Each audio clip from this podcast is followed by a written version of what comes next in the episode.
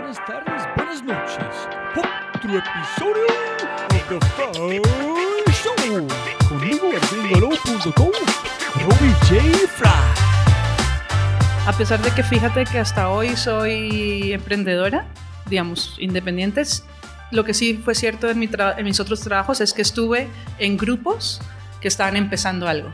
Tanto en la federación, como cuando empecé en Lehman, como cuando eh, después me fui de Lehman a otro banco japonés. Siempre fueron equipos que estaban empezando un negocio nuevo. Sí, chévere, aprendo un montón, creo un montón de productos nuevos, pero ¿cuál es el sentido real de lo que estoy haciendo? Pero no le encontré sentido. Como me levanto todos los días y cuál es el impacto de lo que hago.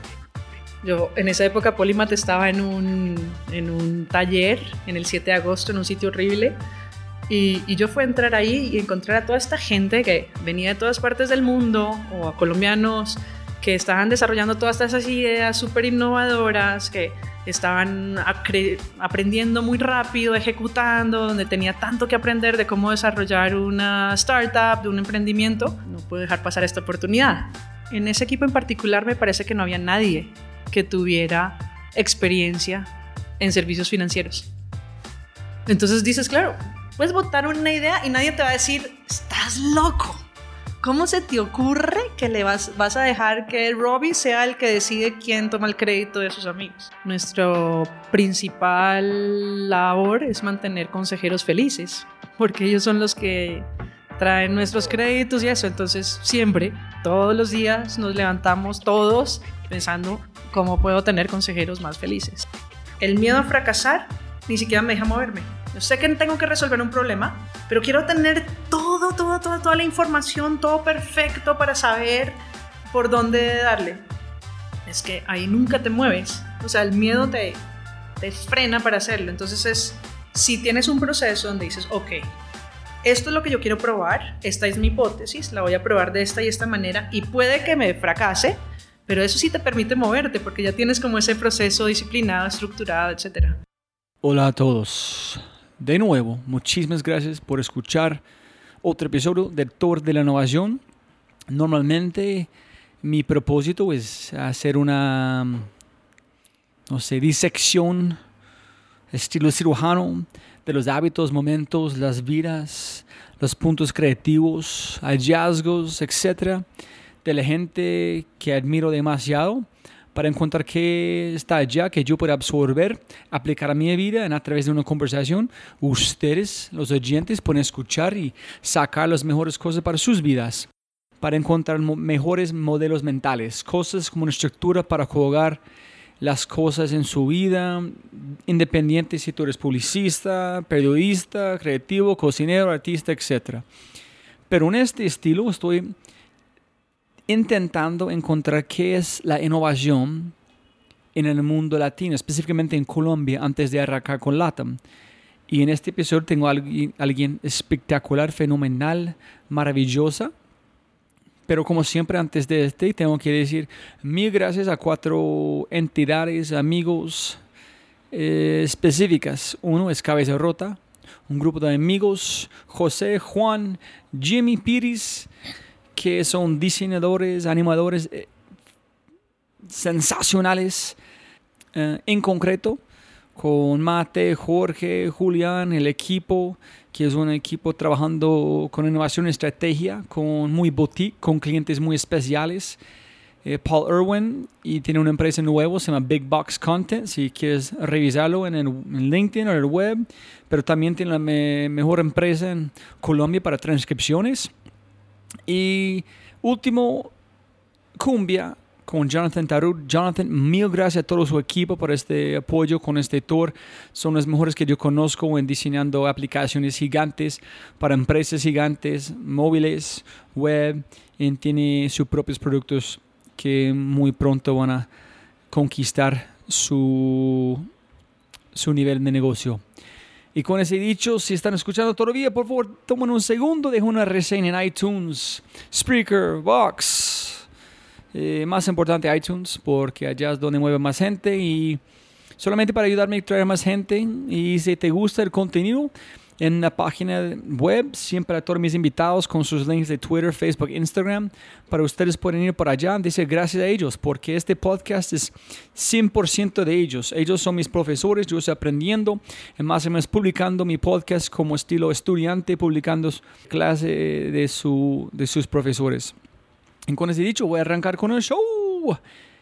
El Tour de la Innovación, episodio número 7 la disciplina y la obsesión por la innovación con la brillante y maravillosa Ana Barrera.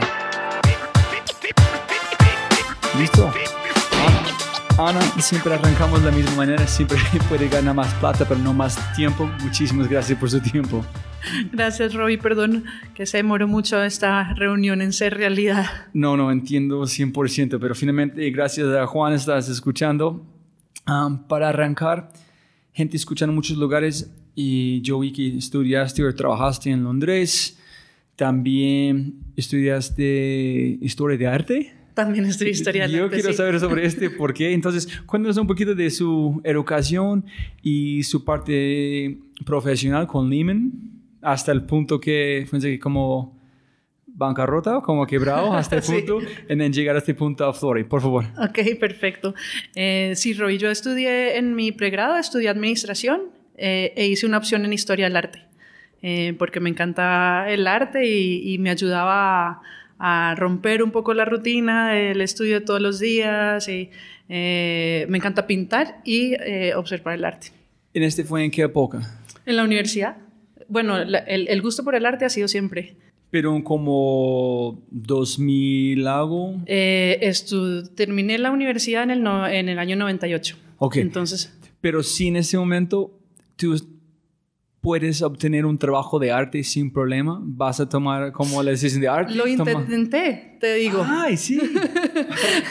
Cuando iba a terminar la universidad pensé cómo podía unir mi gusto por el arte con... Me encantan los negocios también. Eh, y entonces empecé a explorar y pensé que si podía estudiar como eh, gestión cultural o, o, administración. Yo soñaba con ser como eh, manejar un museo. Entonces, eh, eh por intermedio de, de unos familiares, eh, un día fui y, y, visité a la directora del Museo Nacional y me dijo, Ana, si te quieres dedicar a esto, pues tienes que, saber que aquí son muy pocos los trabajos que hay, eh, ya están muy solicitados, no vas a vivir de esto. Yo te aconsejaría que quizás hagas tu carrera de administración y después pienses volver al arte. y me ha tomado mucho tiempo porque hasta ahora no, no he vuelto al arte, pero sí, después pensé que, que siempre es una pasión que puedo eh, llevar en paralelo a mi día a día y lo que te digo, todavía hoy en día eh, me ayuda a escapar de, de, la rutina del día a día y a pensar en otras cosas. Entonces. ¿En qué medio pintas? ¿Qué usas? Ya no pinto tanto. Ahora. Eh, cuando eh, no estás buscando financiación. cuando estoy, sí. Ahora estoy. Ahora eh, paso más tiempo. cuando tengo tiempo, hago fotografía.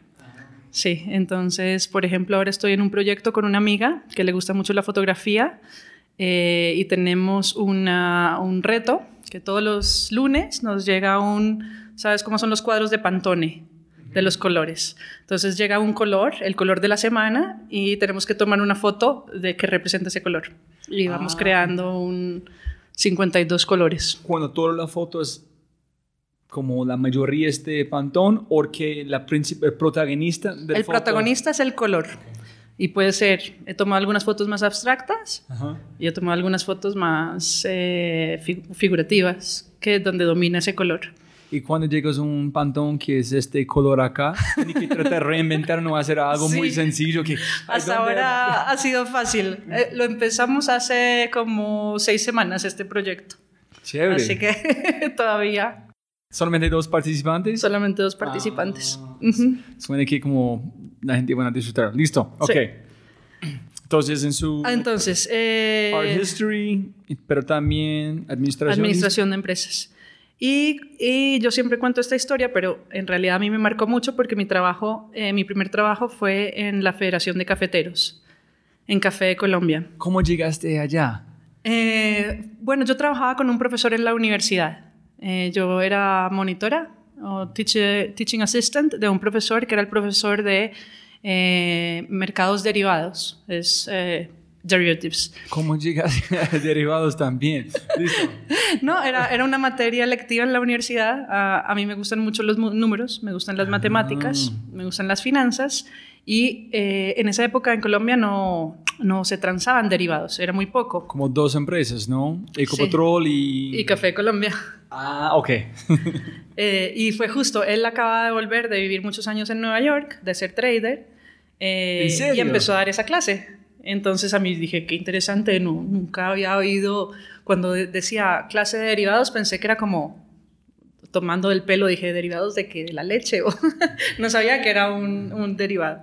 Y después investigué y, y bueno, eh, me encantó la clase. Pero ¿qué para gente desconocida qué es un derivado? Es como Ah, un ok. cambio por algo que tiene un valor que no es un valor Sí. tal cual que El, cambia. el caso del café es el más fácil de entender.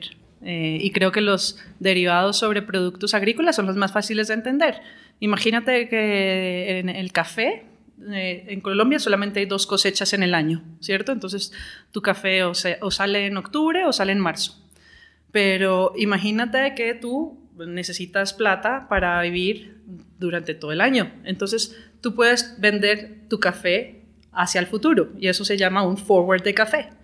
Entonces lo que haces es negociar hoy el precio del café para entrega en el futuro. Entonces yo hoy puedo, bueno, hoy estamos en cosecha, pero imagínate, o bueno, no, hoy estamos en agosto, es cierto, y la cosecha va a salir en octubre, yo te puedo vender a ti tu café, el, café que me quieres comprar con el precio de base de referencia de octubre y te lo entrego en octubre y eso es, eso es un derivado, eso se llama un forward de café. En el propósito es cuando hay una mala cosecha o sostenerme en tiempo en los pagos diarios, no tener toda la plata al mismo tiempo. ¿Qué es el Sí, propósito de es, un pues, derivado? Para En- en ahorrar. su- como fueron creados originalmente fue para eh, reducir el riesgo del precio en el tiempo. Entonces, si yo soy, eh, si por ejemplo yo soy un trader de café, pues y yo tendría todo el riesgo en el momento en que sale el café, pero entonces lo que puedo hacer es cubrirme para ese riesgo. Entonces, como imagínate, podrías hacer como tomar un seguro hoy. Entonces, por ejemplo, en mi negocio del día a día en Café Colombia, yo tenía que comprar café hoy, pero sabía que lo iba a vender de pronto en seis meses. Pero entonces yo podía vender, comprarlo hoy, me costaba 100, lo podría vender al precio del futuro en marzo y ya no tengo riesgo de lo que pase de aquí a marzo en el precio del café. Pero las personas vendiendo los derivados están pensando en que van a vender el café por mucho más que tiene valor, van a ganar o que No. es En principio solamente es para lock-in el precio. Yo compro hoy, lo vendo con un margen y ya me, me quito el riesgo de la volatilidad de aquí hasta marzo, porque de aquí hasta marzo puede pasar cualquier cosa con el precio. El precio puede subir o bajar dependiendo de cómo estén las cosechas en otros países del mundo. Eh, entonces, si yo no quiero tener la exposición a vender el café en marzo, más bien lo puedo acordar el precio al que voy a vender hoy. Y así simplemente lock mi, mi utilidad. Pero la ventaja para vos que estás vendiendo los derivados es que yo entiendo por lo como el, eh, la persona que tiene el café, que no tiene riesgo que es un mal año, Sí. pero para la otra persona, ¿qué es la ventaja? El que está comprando y el que está vendiendo es siempre como quién tiene el riesgo y quién lo quiere tener. Ok. Entonces tienes el, el caso contrario, ¿no? Puedes tener es alguien que tiene, debería haber alguien que tiene la posición contraria. Ok, Entonces el que te está, si lo estás vendiendo, pues hay alguien que necesita comprar en marzo. Eso sería lo ideal, que tienes las dos puntas, el que compra y el que quiere vender. excelente. Ok, Bueno, entonces ese fue mi primer trabajo. después de salir, eh, al salir de la universidad, como este profesor me conocía, me, me dijo que sí quería trabajar con él en la Federación de Cafeteros eh, y creamos eh, lo que en su momento se llamó la división de riesgo, que era donde eh, cubríamos el riesgo del precio del café de Colombia. ¿cuántos años tenía en este momento? 20 22, 20. 23. 23. Wow. Entonces, ese es, qué reto.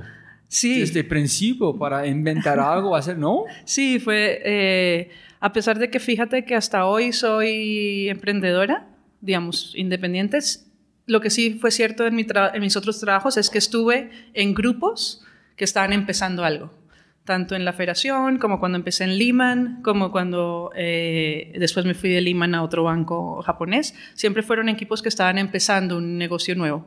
¿En este fue súper como de propósito que yo quiero algo que es nuevo para retarme o fue desde de suerte que cada vez algo empezando invitándote para participar? Creo que, que, es una combinación de las cosas.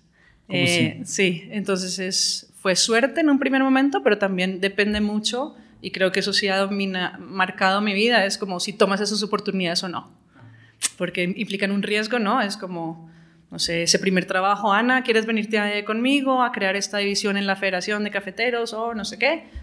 O tenía, estaba en un proceso en McKinsey, como ya sabía que era el rol de consultor, no sé qué, y dije, ok, chévere este reto, algo nuevo, algo que no se ha hecho, algo que voy a aprender mucho, entonces mis criterios de decisión, trato de que no los gobierne el miedo y decir, bueno, ¿qué es lo peor que puede pasar?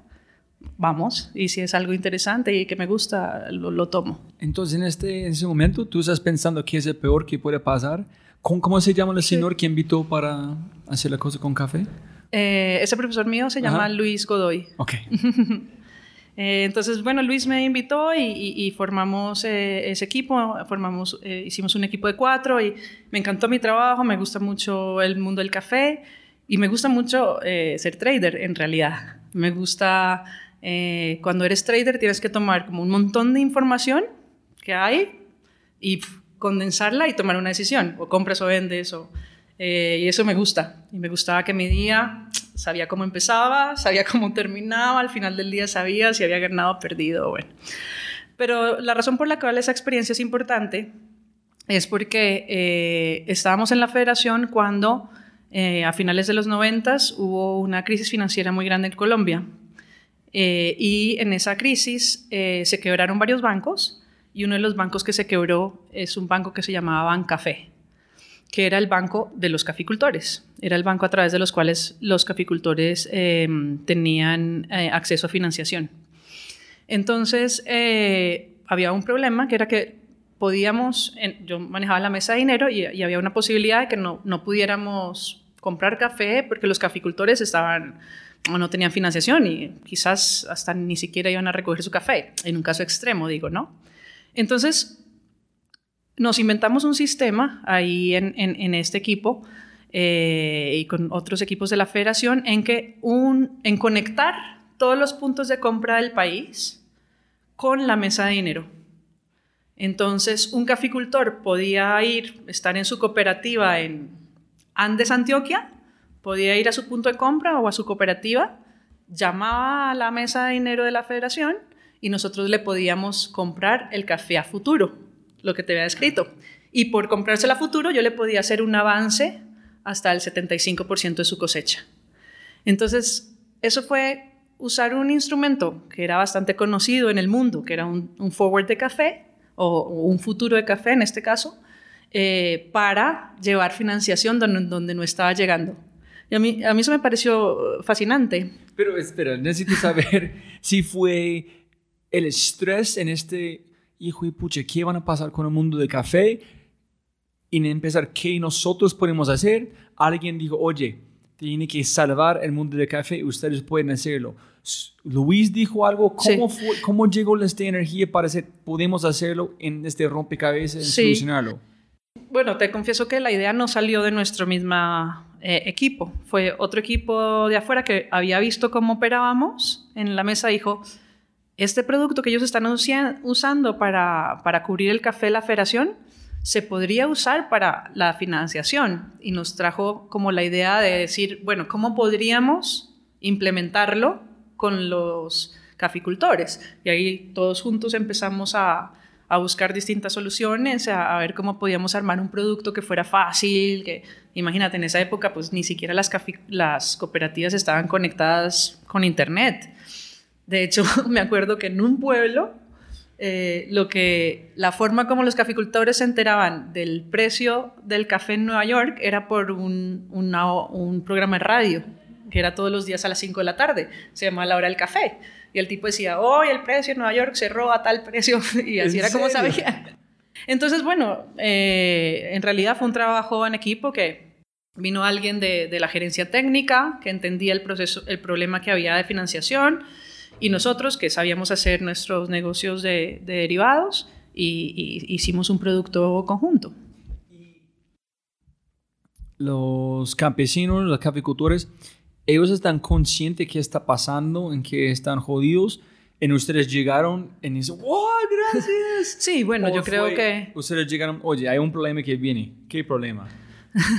no, yo creo que, que, o sea, no, me imagino, porque nunca lo hablé con un caficultor, pero me imagino que en el momento en que sale en el periódico que Ban Café se cierra sus puertas, pues ellos dicen como, ¿y, quién me va a dar un préstamo la próxima vez? Me imagino que debió, haber sido algo así la reacción de los caficultores, ¿no?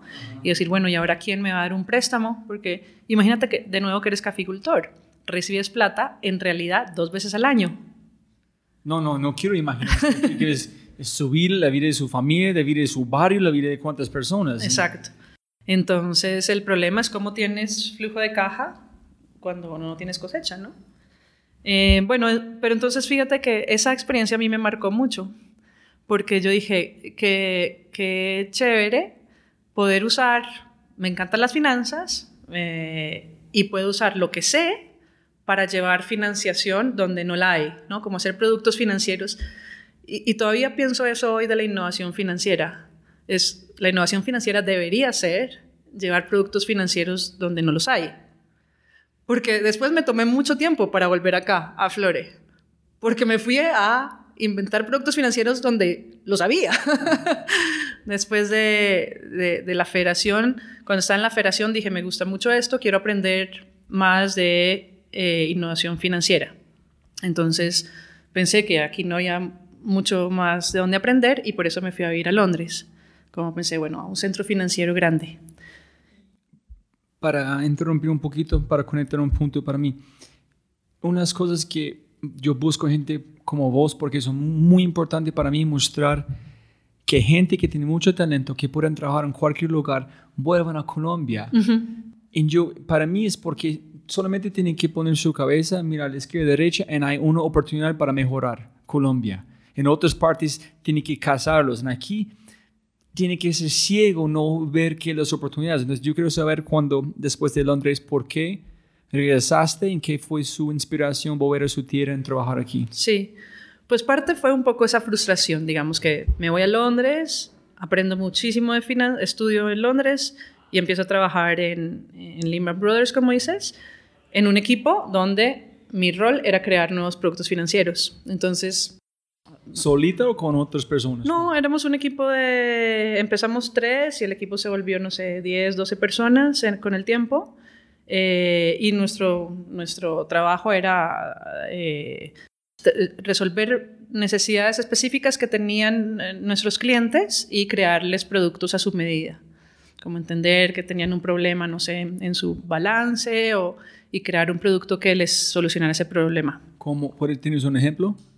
Eh, por ejemplo, un... trabajé mucho temas de inflación. Eh, como venía de Colombia, entendía bastante bien la inflación. y, mi compañero venía de Argentina, entendía mejor que yo la inflación. Eh, y, y, fíjate que en, en, en, ese momento en Europa no eran tan conocidos los productos de inflación. Entonces el caso más sencillo es el caso de un fondo de pensiones. Tú eres un fondo de pensiones y en el futuro vas a tener que pagarle a tus pensionados, le tienes que devolver la plata. Y lo mínimo que le tienes que devolver es lo que ha sido la inflación en el tiempo. Y además después, pues tienes, lo ideal es que le des un pick-up, ¿cierto? Entonces, un producto que creábamos era un bono que estaba amarrado a la inflación.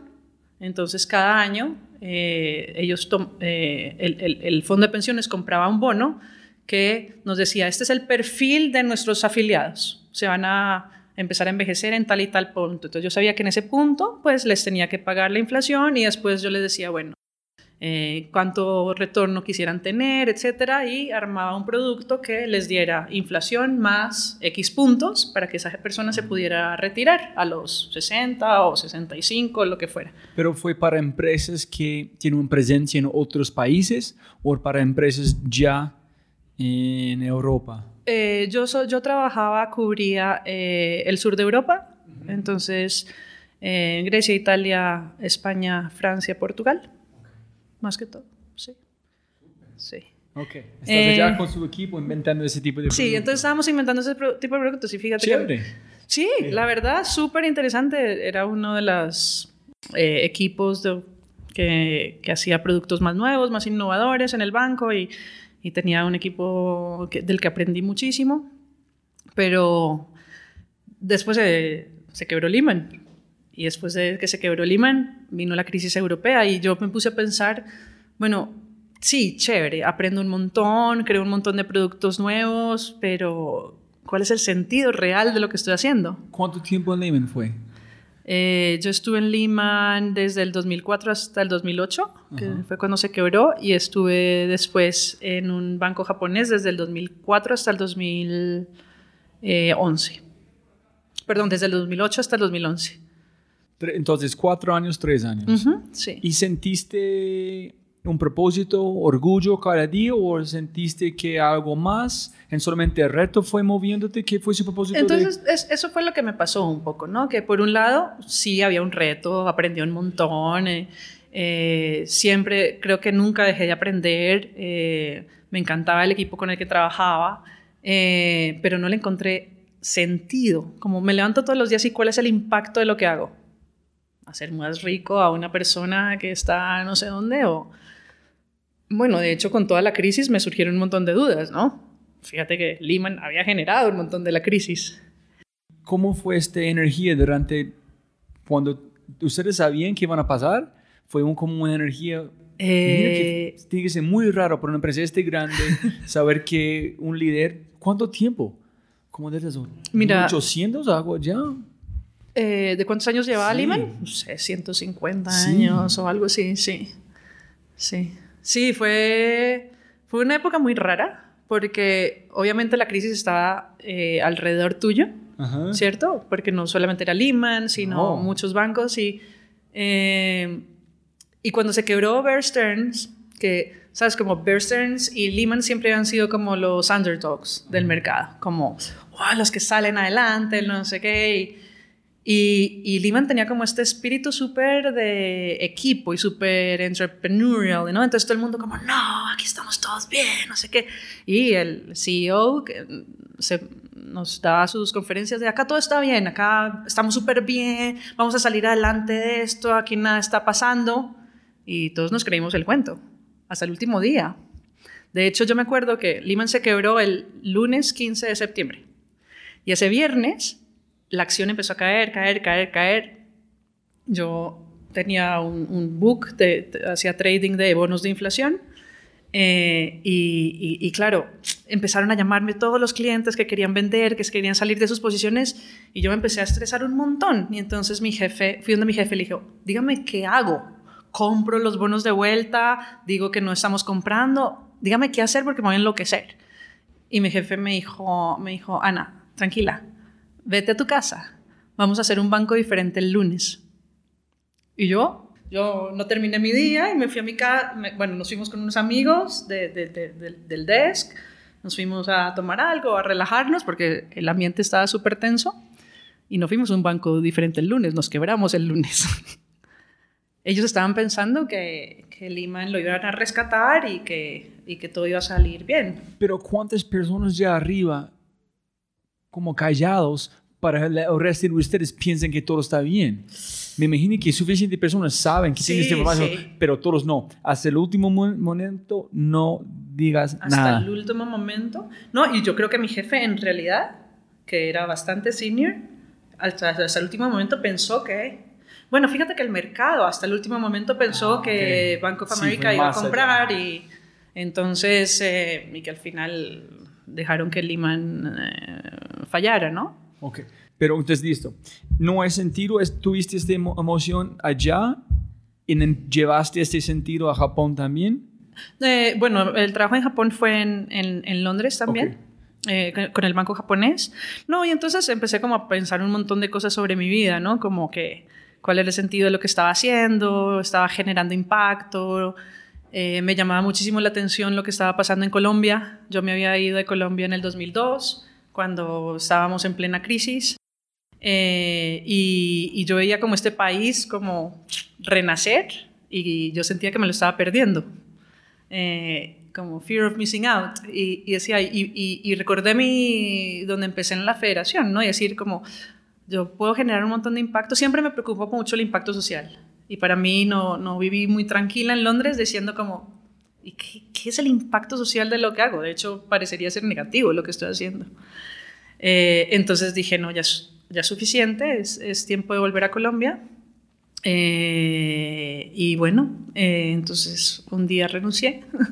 bueno, fue un proceso largo para tomar la decisión, pero decidí renunciar. Eh, decidí tomar un sabático y entender realmente qué es lo que quería hacer con mi vida. Tenía muchas ganas de... Me encanta vivir en otros países. Entonces me tomé un sabático, me fui a vivir al sur de Asia. ¿Dónde? estuve en Filipinas principalmente porque un amigo mío estaba montando una empresa de financiación de pymes. Entonces le dije, bueno, yo, yo eh, tengo mucha curiosidad de usar lo que sé eh, de finanzas para un producto que tenga más impacto. Y las pymes me parece perfecto, entonces yo voy y trabajo gratis el tiempo que me necesite.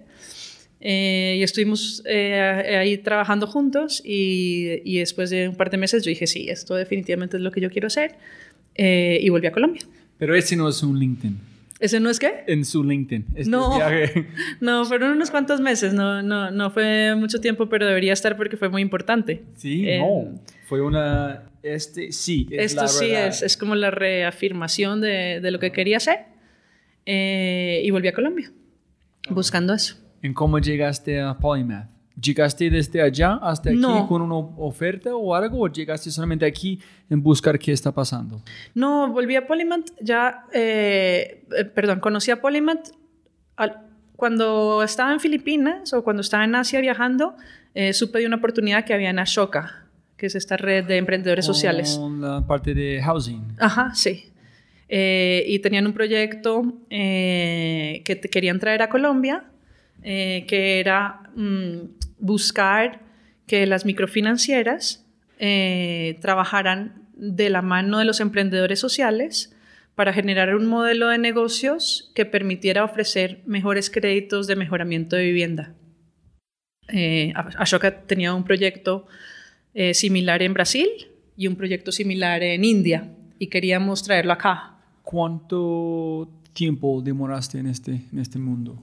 ¿En Ashoka? Ajá. de 18 meses tengo una pregunta muy puntual, es más para mí, es que un hombre llegó a, a Barranca Bermeja de todos lados, yo estaba allá, y VJ de innovación. Sí, sí, de innovación en reverso. Y él dijo, hablando que él escapó de como estrato cero a Harvard o Princeton, no me acuerdo dónde estudió. Y él habló que si yo soy, si, si no hay un buen agua, yo voy a enfermar. Como no hay un buen viento pasando de como corrientes de aire, yo voy a enfermar. Si voy a enfermar, no puedo trabajar. Si no puedo trabajar, no puedo ganar plata. Si no puedo ganar plata, voy a estar en este hueco constante. Y él dijo que todo viene a la, a la casa. Si solamente puede llegar como un espacio con buen aire en agua, la gente van a salir desde cualquier pobreza extremo, pero todo viene desde la casa. Entonces yo no sé si ustedes vieron algo de este extremo o Mm, que el impacto que tiene una casa para personas. Sí, porque además el, el impacto de una casa y de una casa en unas condiciones óptimas es súper importante, precisamente por lo que dices. Por ejemplo, muchísima violencia familiar se genera en casas que tienen unas malas condiciones de habitabilidad. ¿no? Que llegas a tu casa y no te sientes en un sitio cómodo y te genera como más violencia. E, incluso es un foco de violencia en ese sentido o pues, claramente las enfermedades de los niños, eh, claramente, o muchas veces el segundo ingreso de una madre, pues una madre que está cómoda, sentada en su casa, puede, por ejemplo, eh, con más tranquilidad hacer un producto, ponerse a tejer o no. Entonces, claro, la casa es eh, demasiado importante en la vida de las personas y nuestra preocupación fundamental en Ashoka es que en ese proyecto que hicimos es que eh, el déficit de habitaciones es tan grande, pues que como sabes, la mayoría de la gente, no, no hay mucha oferta de vivienda formal. Y entonces mucha gente eh, hace su vivienda informalmente. Y, y al no tener unos, por ejemplo, un buen producto de crédito, de mejoramiento de vivienda, pues eso pone en riesgo la casa. Porque entonces nunca puedes tener una casa donde estás construyendo según las normas, con buena estructura, etc. Y esa era entonces nuestra preocupación. Era, la pregunta era, ¿es posible tener un crédito de mejoramiento de vivienda que te permita además hacer eh, una asistencia técnica para que la casa quede bien construida. Ese fue nuestro proyecto. ¿Y fue solamente ver si este que funciona en India, en donde... No, eh, ya había un modelo de negocios definido, entonces era, le, le ayudábamos a las microfinancieras a crear un producto de mejoramiento de vivienda con asistencia técnica para el que lo toma. Pero no han probado aquí en Colombia, solamente funciona en eh, otros lugares. Eso fue mi frustración. Por eso estoy en Aflore. Ah, ¿en serio? nunca lanzó. Ah. No hubo forma. Yo pensé que ibas a decirme este function India, vení acá, en hágale aquí. Tú me preguntas eh, sobre el fracaso y sobre la frustración. Sí. Ese fue como uno de mis puntos más bajos de fracaso y frustración, porque no, no pudimos... Eh, ¿Por qué? ¿Cosas políticas? De, de, gente que no creen? Mira, yo creo que eh, fue difícil. Eh, digamos que hubo una recepción inicialmente por parte de las microfinancieras para que hiciéramos ese proyecto en conjunto, pero después en realidad mm, no hubo mucho empuje por hacer que ese producto fuera importante. Y la razón es que estratégicamente hablando, digamos, su negocio, como lo tienen hoy, todavía es un negocio bien, que crece bien, ¿no? Que es el, negocio de las microfinancieras son los créditos para capital de trabajo o para financiación de activos fijos para una persona que tiene un negocio. Entonces, fíjate que un crédito de mejoramiento de vivienda para una familia, incluso para el microempresario, se aleja un poco de lo que saben hacer. Eh, y si tu otro negocio además todavía crece, crece mucho, tienes todavía mucho que cubrir, pues el otro nunca va a tener la prioridad. Y esa fue un poco mi frustración, porque veía que era tan importante, pero no encontré un sitio donde me dijeran, sí, Ana, entiendo lo importante que es, vamos a hacerlo. Eh, cuando tú hablaste de gente, hablaste con una energía, con una emoción, en la gente como hablando como una pared. Aunque interesante, suena, ok, hablamos, hablamos, hablamos. Muchas veces a la gente sí le generaba emociones, y decía, sí, vamos a hacerlo. Listo, listo, firmamos los contratos, tal.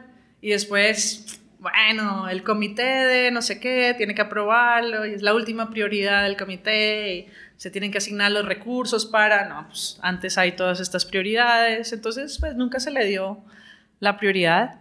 Eh, para mí fue súper frustrante y, sentí que fracasé porque nunca los pude convencer de que era un buen negocio, ¿no? Y no fue, solo pienso que fue como wrong time, mal momento para hacerlo, o fue el pitch la presentación, cómo hicieron las, el equipo, sí, Creo que, que, si yo volviera ahora con lo que sé, eh, eh, buscaría alinear mejor nuestros incentivos, quizás, ¿no? Como entenderlos también más a ellos, de entender por qué no les parece que es buen negocio, dónde está, y, de pronto juntos hubiéramos hecho un producto que se ajustara más a, a sus pain points y a los de nosotros. De pronto me faltó eso, ¿no? Como estaba muy terca en esto es lo que hay que hacer y, y me faltó entenderlo mejor por ahí, pero, pero lo que sí me ayudó muchísimo es a, por eso a Flores hoy como es. Eh, ahí fue cuando conocí a Polymath. ¿Cómo? Entonces eh, yo estaba en Ashoka. Eh, yo estaba en Ashoka y, y, me pidieron que fuera a dar una, una conferencia a, McKinsey, a los consultores de McKinsey. Entonces yo hablé de todo nuestro proyecto, mis frustraciones, etc. y, al final de, mi conferencia se levantó una persona y, y, me entrega una tarjeta y me dice, yo creo que deberías conocer a unos amigos míos. Y yo, ¿En serio? sí, así me dijo. Todavía lo molesto por eso.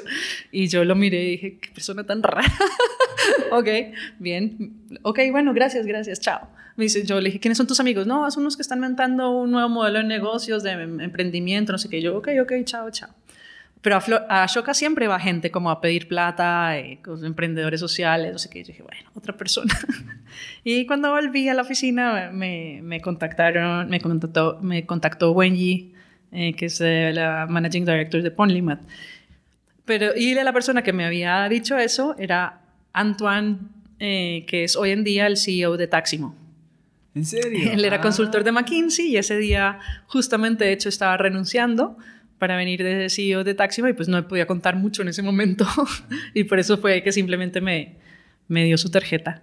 Eh, pero entonces cuando conocí a Wenji que me contó el, en ese momento a Flor era una idea, pues había, ellos habían hecho todo su proceso de investigación y habían diseñado el modelo de negocios y habían dado unos pocos préstamos y conseguido los primeros consejeros. Y, y, me contó el modelo y me contó eh, me contó lo que querían hacer y, me dijo que sí queríamos trabajar juntos y, no, no dudé mucho en decirle que sí. Hay una cosa que siempre estoy tratando de encontrar aquí en Colombia. Sí. Skin in the game. Ajá. Si tú trabajas por una empresa grande, si yo hago este, yo hago porque tengo skin in the game. Yo quiero aprender.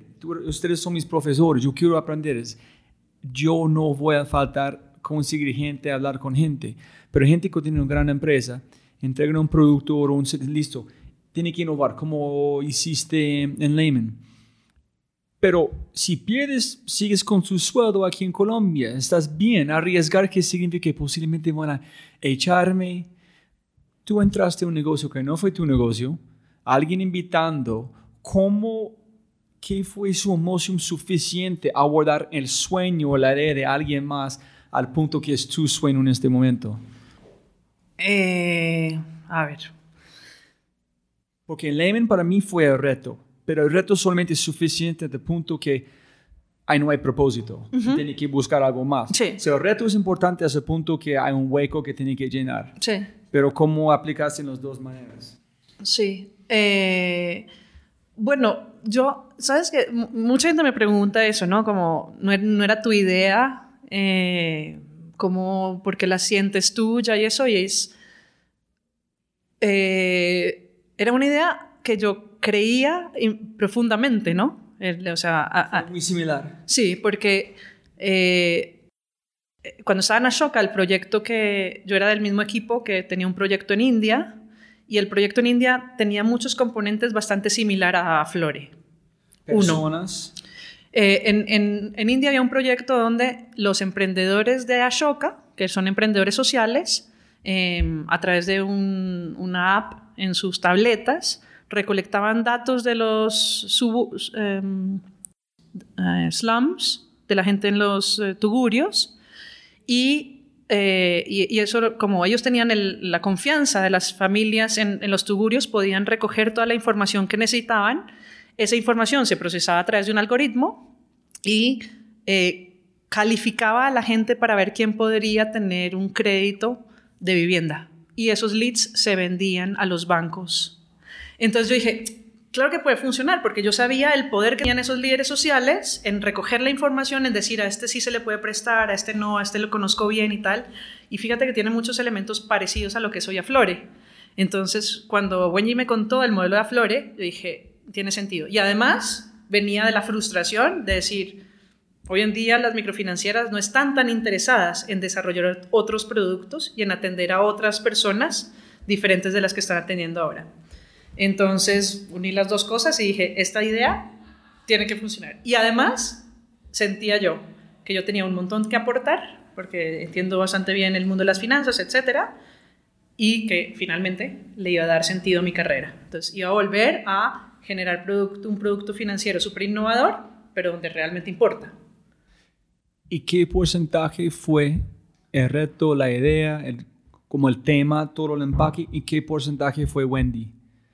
¿Wendy o Wendy? Wendy. Eh, Porque me imagino... Las dos. O sea, para mí en realidad fueron tres componentes.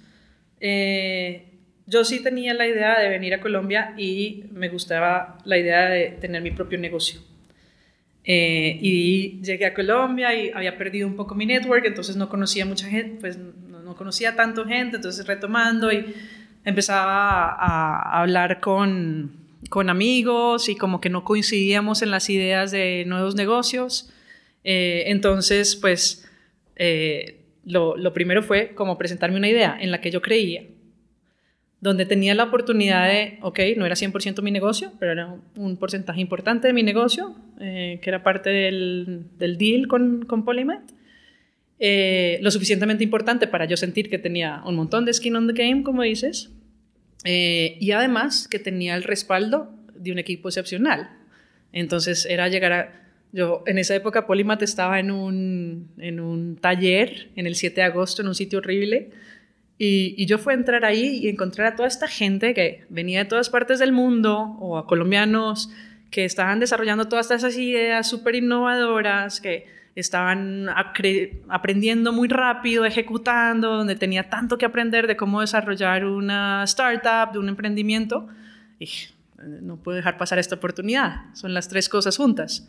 Era poder empezar una empresa sin, con un mucho menor riesgo, porque era una idea en la que yo creía mucho, donde ya se había probado en cierta medida, se había hecho un MVP, funcionaba, y donde había un equipo increíble detrás. Entonces, otra vez, ¿qué es lo peor que puede pasar? ¿Qué es lo peor que tengo que perder? Nada, y voy a aprender como no he aprendido en los últimos 10 años de mi carrera. ¿En serio? Sí, claro, porque imagínate lo que aprendo todavía. No, no. ¿Y, y quién me imagino que tiene la historia. ¿Quién tuvo la idea? Yo sé que la idea posiblemente es común, pero ¿cómo implementarlo? ¿Cómo ver la oportunidad? ¿Cómo identificar, testearlo? ¿Cómo tener la confianza? ¿Cómo llegar tracción? Yo quiero entender cómo, cómo llegar. Todo el mundo en Colombia quieren trabajar con pymes o con personas, pero nadie puede identificar a ellos como una persona. Tratan con una cifra. Si ganas este plato, tú eres este. Pero la gente en Colombia y las pymes no funcionan como este, funcionan más como personas menos de empresas. Esa es mi opinión. Pero yo creo que eh, por eso también me gustó tanto la, idea de venir a Polymath, porque mm, es una metodología muy juiciosa, muy rigurosa, de que las ideas no salen en este cuarto, sino las ideas salen, las personas te van a decir eventualmente qué es lo que necesitan o qué es lo que quieren, ¿no? Y, es lo que nosotros llamamos es descubrir los insights reales del mercado. Pero es dicen o es que ellos no dicen que No, es, lo que dicen y lo que no dicen. Y tú después tu tarea, tu mm, proceso más fuerte es decantar eso, lo que te dijeron y lo que no te dijeron y, y, volverlo un insight que esos son los que nosotros llamamos los insights del negocio. Y al final sobre esos insights es que buscamos resolver. Entonces, por ejemplo, como, ya para el caso concreto de Aflore, ¿cómo se traduce eso? Por ejemplo, hay, tres insights que yo diría que son los más importantes en Aflore. El primero es entender que la gente le tiene una profunda desconfianza a los bancos. Entonces, dice, los... Pero basado en algo tangible o solamente voz a voz y mentiras? Es una combinación de las dos cosas es una combinación de, digamos que yo creo que hay una culpa de los bancos en el sentido de, que los productos financieros nunca han sido diseñados especialmente para, por ejemplo, el, el, emerging middle class, ¿no? Em, y entonces, eh, y tampoco nunca se han tomado el trabajo de explicar o de... Entonces, por ejemplo... Mala contar la historia. Ah. They're bad storytellers. Sí, Sí, y imagínate cuando tú abres una cuenta de ahorros. Yo me acuerdo con mi hermanito chiquito, que fuimos un día a abrir una cuenta de ahorros. yo le dije, mira, así se abre una cuenta de ahorros, vamos a ir al banco y vamos a poner 100 mil pesos, o no me acuerdo cuánto era. Abrimos y yo le dije, y cuando quieras, vas a ahorrar ahí. Todos los meses lo que ahorres, vamos a ir a llevarlo al banco. Y si quieres, en esa época no había internet, hace mucho tiempo, entonces yo le mostré cómo se podía marcar al banco para oír su saldo. Y entonces él llegó a la casa feliz, marcó el saldo y le dice, usted tiene 98 mil pesos. Y él me mira y me dice, ¿cómo así? Yo pusimos 100 mil en el banco. Ah, bueno, es que 2 mil pesos fue por la llamada que hiciste. ¿Me entiendes? Entonces, imagínate eso en el día a día, ¿cierto? Es como, ¿cómo le explicas a alguien que tiene sus ahorros? De perder, de desconfiar. Paso uno es desconfianza. Entonces, el paso uno es el, el, el, el insight primero es la desconfianza. El segundo es que, y eso los lleva a no interactuar muchas veces con los bancos. Entonces, alguien que podría acceder a un producto financiero y prefiere mantenerse en la informalidad. Porque lo segundo es que los, los productos financieros son necesarios. Tú necesitas o ahorro o crédito dependiendo de los proyectos que quieras lograr y el momento en el de tu vida en el que estés y tu capacidad, etc. Entonces, las personas resuelven su vida financiera informalmente porque ellos han visto su educación viene de sus padres, y sus padres han manejado como este, entonces ellos aprenden de, de hábito inconscientemente los, las maneras. Sí, la, la, educación financiera sí está como muy probado que tú, la, la mayoría de tu educación financiera es, viene del de, ejemplo, que puede venir de tu casa o de tus amigos o de la comunidad cercana. Y ese es el segundo insight, que tú, entonces este, este demográfico resuelve sus necesidades financieras de una manera informal, y eso hace, y es el tercer insight, que si hay productos financieros informales, existe un rol en la sociedad que es el del consejero financiero informal. Tú de pronto eres el consejero financiero informal de tus amigos, de pronto. Ojalá. O tú necesitas un consejero. Sí, eso es. Que es el que, la persona de tu grupo de amigos, que es el que te, te ayuda a pensar cómo resolver tus necesidades o muchas veces cuando le sobra plata, le presta a sus amigos y familiares, o es el que se le ocurre una idea y dice, organicémonos todos juntos en un grupo donde ahorremos y prestemos entre nosotros. Entonces, fíjate que ese rol a Flore no se lo está inventando.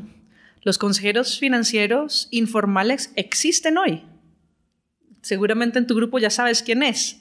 Y lo que nosotros en realidad hacemos es, cogimos esos insights y decir, pues estas personas ya existen, las personas están acostumbradas a hacer, eh, tener estos servicios financieros informales y le tienen desconfianza en los bancos.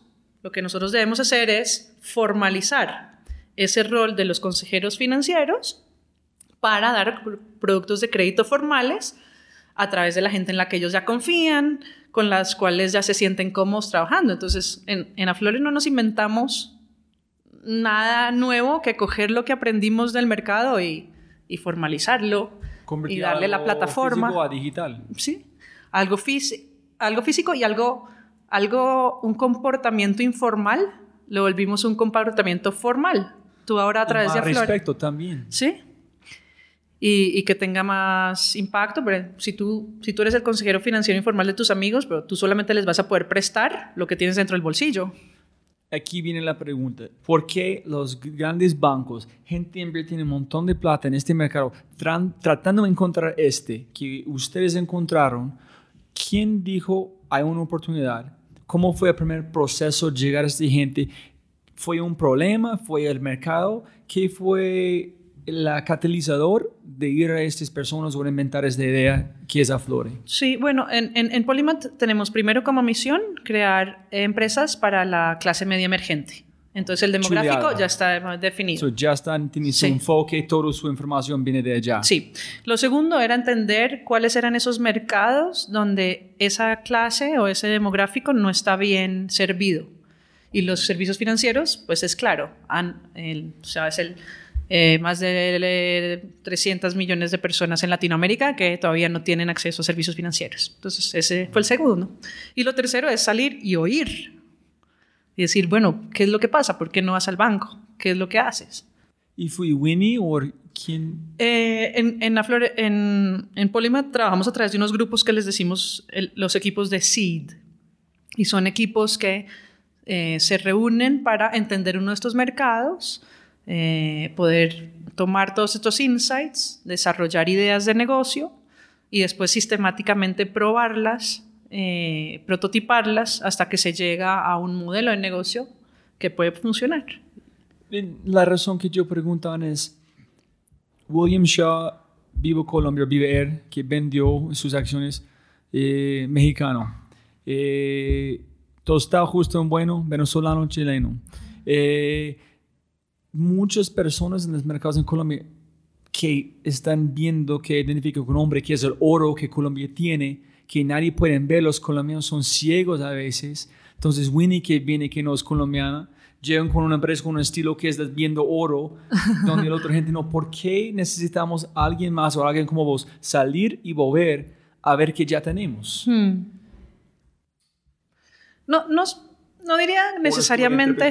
No, puede ser cierto, eh, pero creo que definitivamente el, yo creo que, que, para llegar a estos breakthroughs o lo que sea, si tienes que salirte de la posición cómoda. Eh, por eso el banco nunca va a llegar al insight. Eh, entonces, de pronto, el hecho de que sean extranjeros o algo así es que naturalmente ya te saliste de esa posición más cómoda, llegaste a un ambiente totalmente nuevo, eh, donde tienes que volver a pensar las cosas desde cero. Y, además, lo bonito es que estás mirando un, nuevo un mercado con, sin prejuicios. Eh, y creo que es, de pronto esa es la clave, porque, y es en la ingenuidad. ¿Quién te iba a decir que ibas a aprender ¿Sabes qué fue como el trigger de Aflore? Una de las cosas es, era en Medellín y, tú quizás has oído el tema de las natilleras. ¿Sabes? Que la gente que se reúne para prestarse, ¿no? Y dice, es un, es, un, es un modelo completamente, podrías decirlo, seguramente el presidente del banco piensa una cosa tan ingenua, ¿no? Como es tan naif este sistema. Pero si no tienes prejuicios, dices, ¿por qué funciona? ¿Qué funciona ahí? ¿Qué es atrás del que está pasando? De lo que está pasando. No veo solamente cómo es, pero qué son los mecanismos, la estructura, el sistema impuesto que este funciona como es. Y de pronto, y de pronto siempre tienes ese, ese, toque de ingenuidad, no sé. Yo siempre pienso que el que se anima a, a montar una, una aerolínea es como, estás invirtiendo en los activos más caros del mercado. Entonces, creo que siempre la ingenuidad te ayuda un poquito. Mirar las cosas de una manera un poco más ingenua te ayuda a, a, tomar el riesgo, ¿no? ¿Y qué, qué características tiene el equipo de, de Polymath? Menos de el mercado ya están como definido para ellos. ¿Qué características ellos tienen que fue no sé, abrieron esas puertas, abrieron esa visión para identificar qué es Aflore. E-, eso también me lleva otra vez al tema de la ingenuidad, porque eh, es súper importante que en esos equipos haya, de hecho, en ese equipo en particular me parece que no había nadie que tuviera experiencia en servicios financieros. Entonces dices, claro, puedes votar una idea y nadie te va a decir, estás loco. ¿Cómo se te ocurre que le vas, vas a dejar que Robbie sea el que decide quién toma el crédito de sus amigos? Entonces, esa mirada ayuda y, los equipos están hechos eh, conscientemente para que sean súper diversos, aporten distintos puntos de vista, donde haya una combinación de personas expertas y, otro, eh, y otros demás emprendedores para que se den ese tipo de discusiones. Después, sí, este equipo de SID está acompañado de un steering committee y en ese equipo sí había gente especialista en servicios financieros. Y, ya te pueden guiar, es más como, ojo, porque el tema regulatorio, ¿cómo lo vas a abordar? O has pensado acerca de esto, pero ya tu equipo core ya ha cogido esa idea ingenua y la convirtió en, en una posibilidad real de negocio, pienso yo. Y hablando de equipos, ¿qué buscan cuando ustedes contratan gente para Polymath, o como ellos contrataron a Ana, ¿qué buscan las personas? Un papel donde estudiaste, proyectos que han hecho, su energía, su visión del mundo, ¿qué buscan la gente? ¿Qué tienen en común la gente aquí que contratan? Eh, yo creo que un elemento muy importante es como esa capacidad analítica. Entonces, ¿Sabes cuando estábamos hablando como esto de ser trader, que coges mucha información y después eres capaz? Yo creo que al final eso es una, quizás una de las mm, puntos más importantes de lo que miramos en un proceso de selección. Es más complicado sintetizar información. Sí, es como cómo coges y, llegas a, a, un insight, ¿no? Entonces, ¿cómo, eh, cómo lo puedes traducir en una idea concreta, en un proyecto concreto. Yo creo que esa es una, quizás una de las, de las cosas más importantes que, que tenemos también miramos cosas más como, no sé, hay que estar un poco loco, o sea... Siempre. Eh, porque, y, de pronto no lo expresamos con el... Pero sí es que estás... Creo que lo último que yo miro en la, en la última parte de la entrevista es si está listo para dar el salto o no.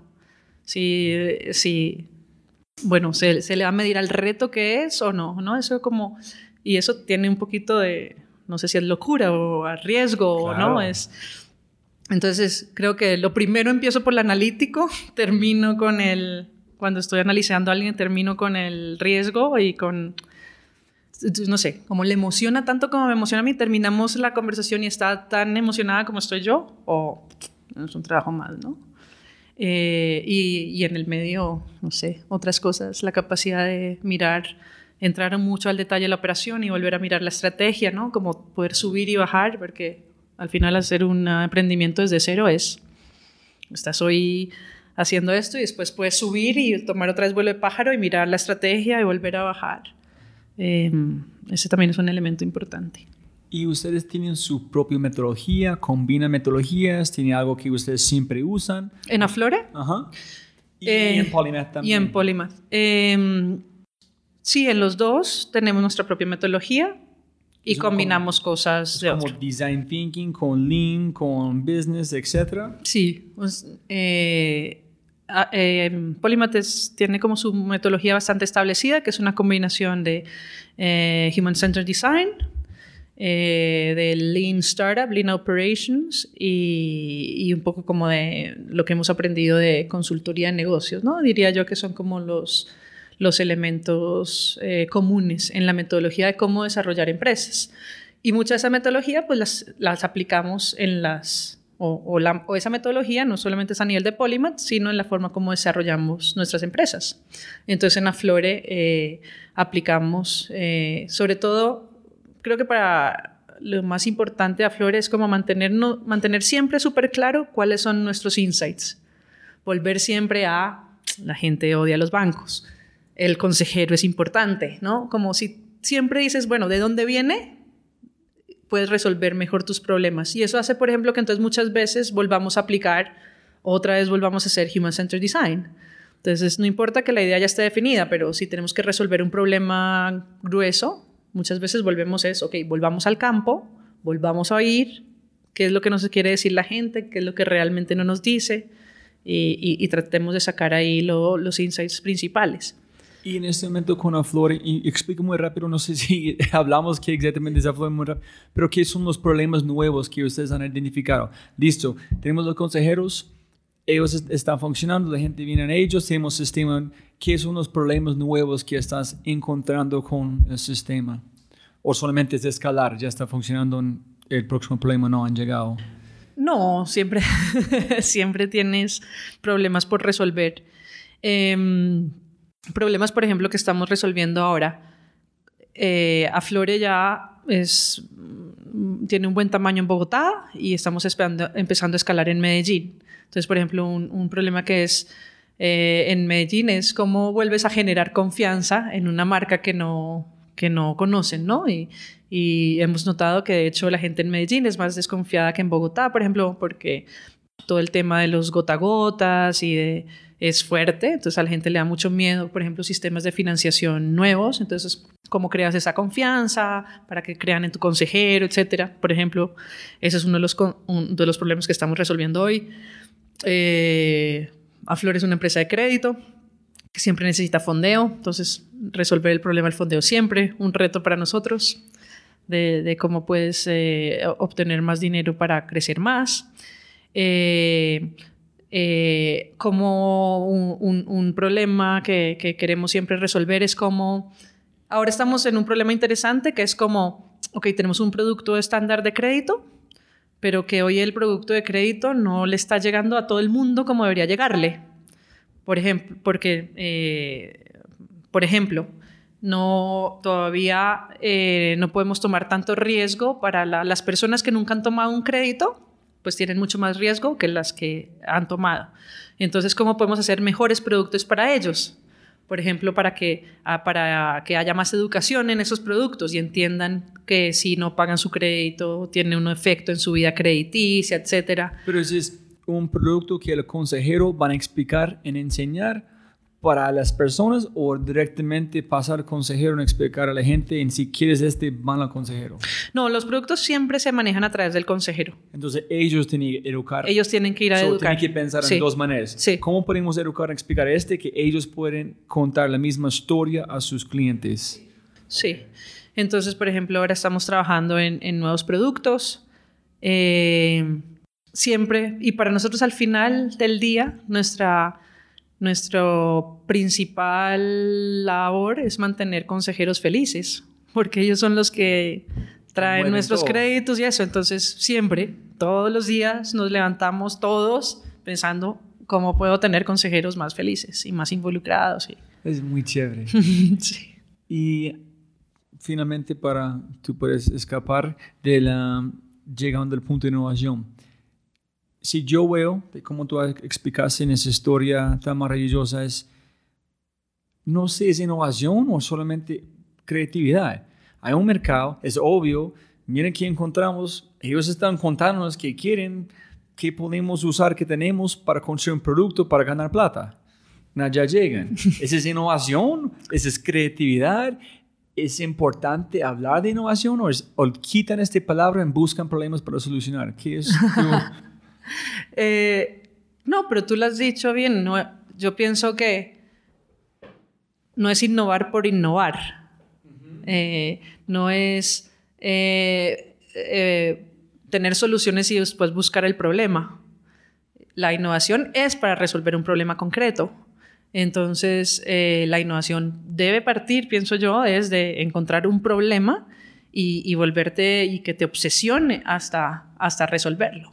Eh, entonces, para nosotros, el problema es eh, que los servicios financieros no están llegando a todas las personas que deberían llegar. Ese es nuestro problema y ese es el problema que nos tiene obsesionados.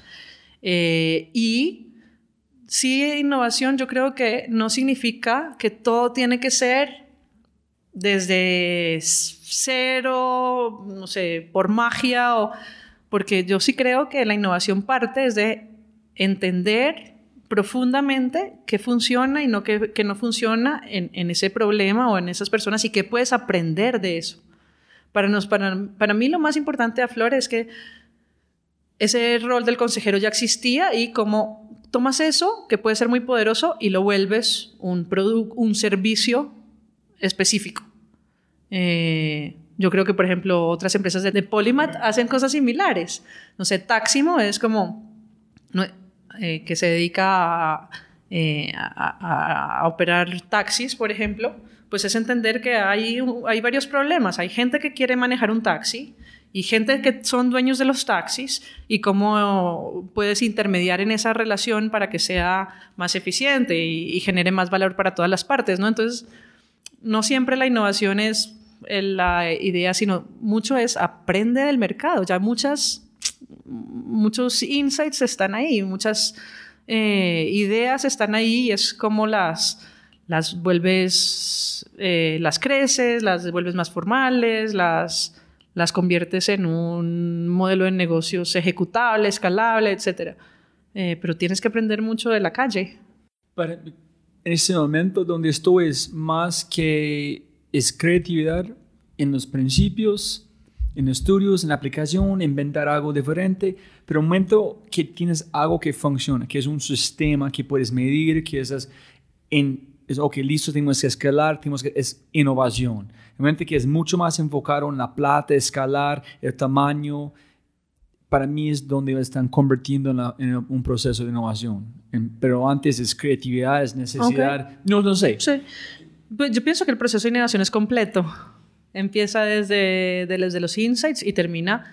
Y, y, es que ni siquiera termina cuando lo estás operando, ¿no? Lo que tú dices. Nunca. Nunca. Entonces, eh, y eso es difícil. O sea, tienes que retarte para no perderlo. Y es. Y por eso es que te digo que es, para nosotros, por ejemplo, es siempre tan importante volver a los insights, porque es como, siempre es un continuo, entonces llegas a, a, otro problema para resolver, y, pero también es importante volver a reflexionar sobre dónde empezaste y cuál es el problema específico que estás resolviendo y qué fue lo que aprendiste del mercado.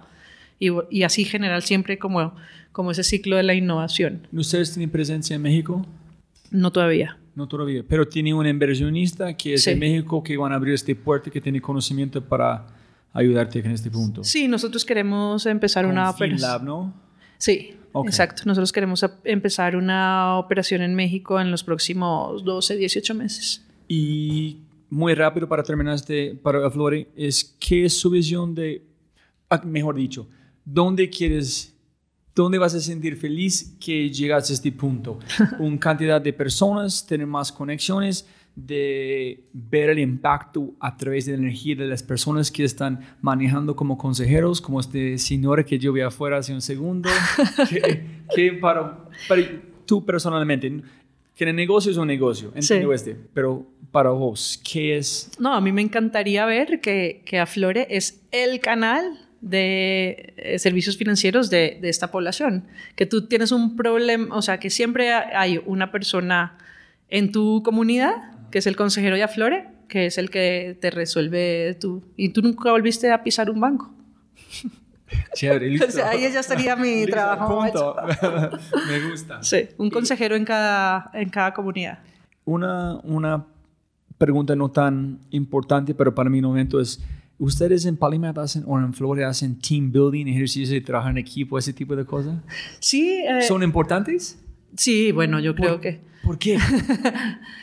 Bueno, es que al, al final el equipo es todo. Pero ¿por qué un team building? Me imagino todo lo que ustedes hacen están haciendo team building cada Ah, día. sí, es verdad. ¿Por qué llevar al equipo afuera? ¿Qué es Ah, ok, ya te entiendo. Solamente Eh, pensando de si yo soy un, yo ayudo como un consultor facilitar estos eventos, pero yo nunca entiendo qué pasa después, en si vale la pena para hacer esas actividades, en donde menos de vamos a hacer actividad Sí. afuera de creatividad. ¿Dónde tienes razón. valor? Yo creo que hay un, hay un punto medio. Yo creo que los... Ese, ese, ese caso particular, yo creo que team building es todos los días. Ese es mi punto. Yo creo que team building no es el evento que organizas una vez al año donde todos saltamos los cuerdas y no sé qué. Eh, porque, porque no se te puede quedar en e- en el, evento. Es que tú construyes tu- el equipo todos los días. Entonces, creo mucho más, o sea, no dejo de decir que es importante, pero creo mucho más en el que pasa después del team building. Eh, eh, y cómo, cómo construyes y mantienes esa relación, que es un verdadero reto. Y Ok. estamos lejos de hacerlo bien. Entonces es salir de tu- su comodidad, de su ver un espejo por un segundo del equipo, una conversación, pero la importancia es seguir la conversación después constante con que han pasado en el Sí, evento. que no sea como tu hype de, ah, jaja, todos nos queremos, que no yo- sé qué, sino cómo trabajamos juntos en el día a día. Y ese es, el, ese es el mayor reto. Entonces, team building es todos los días. Ok, súper. Pensando en que funcionan en Aflore, que funcionan en Polymath, puedes darme uno o el otro, o los dos si quieres, porque ¿qué es sus to-dos de innovación? Si quieres innovar, tienes que hacer este en este, o para mí prefiero cosas no hacer. Si quieres innovar, no hacer este, no hacen este, y no hacen este. Eh, yo creo que de hacer, o sea, de hacer es siempre salir a la calle. Ok. En, en las cuatro paredes acá nunca se te va a ocurrir ninguna idea. Nunca. Entonces- Es- no, pero tú preguntas a la gente, ¿cuándo ocurriste una idea chévere dónde, estabas? ¿En su oficina? No. ¿En la ducha? ¿Caminando? Sí, ¿En la calle? ¿Manejando? Bueno, pero, pero en algún punto ese proceso tiene que pasar, ok, puede que la idea se te haya ocurrido en la ducha y tienes que pasar por la calle a validarla, conversarla, Ah, mejorarla. ya, ya, ya, ok. O- sí, está bien. Es, es como, en algún punto del proceso, y ojalá lo más temprano posible, tiene que estar validada en la calle, porque si no, no tienes nada. Eh, lo otro es, yo sí pienso que además lo que nos hace un poco diferentes es la disciplina de ejecución. Y es... Ah, ¿en serio? Sí.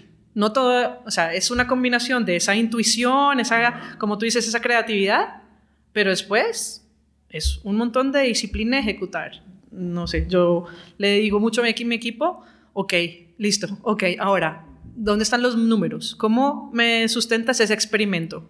O listo, no, entonces yo quiero hacer este experimento porque yo creo que los consejeros van a estar mucho más activos y yo espero que, yo le digo, ok, listo, entonces, ¿y cómo lo vas a medir? No lo voy a medir cada tanto tiempo y este va a ser mi early eh, sign y esto después va a ser mi resultado final. Y si no, ¿cómo, y si lo que aprendes después, ¿cómo, cómo después lo involucras? ¿no? Entonces, disciplina en el proceso, disciplina en la, cómo vas a ejecutar. Disciplina en la ejecución. Ok.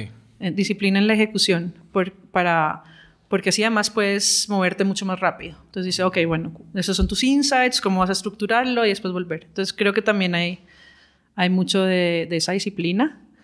Eh, y que no hacer, de pronto también es, es tomársela un poco, eh, tienes que disfrutarlo, ¿no? Tienes que tener esa pasión de, de, por resolver, es como obsesionarte por resolver ese problema. Todo es un rompecabezas para mí. Si es suficiente complicado, yo pienso que hay una manera de solucionar yo tengo OCD, Obsessive Compulsive, no voy a parar nunca. Sí, exacto. Entonces, ¿cuál es ese problema que te obsesiona y que no vas a estar tranquilo hasta no resolverlo?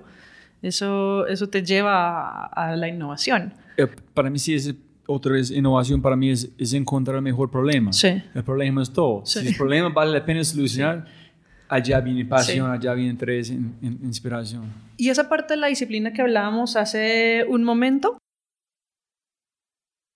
eh, esa parte que estábamos hablando de la disciplina, mm, eh, yo creo que también esa disciplina también eh, implica que no importa que te vas a equivocar y, y, va a estar bien equivocarte si te estás aprendiendo de lo que estás haciendo. Entonces, listo.